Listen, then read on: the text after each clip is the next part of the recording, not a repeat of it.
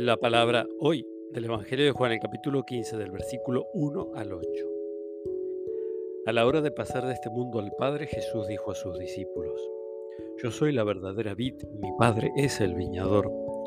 Él corta todos mis sarmientos que no dan fruto. Al que da fruto lo poda para que dé más todavía.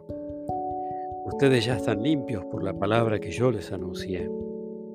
Permanezcan en mí como yo permanezco en ustedes.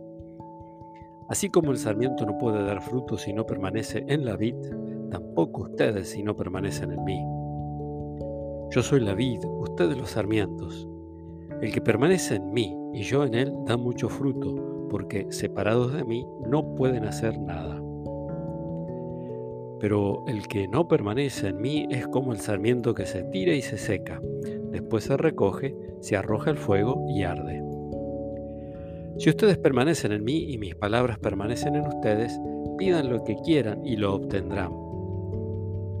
La gloria de mi Padre consiste en que ustedes den fruto abundante y que sean mis discípulos. Palabra del Señor.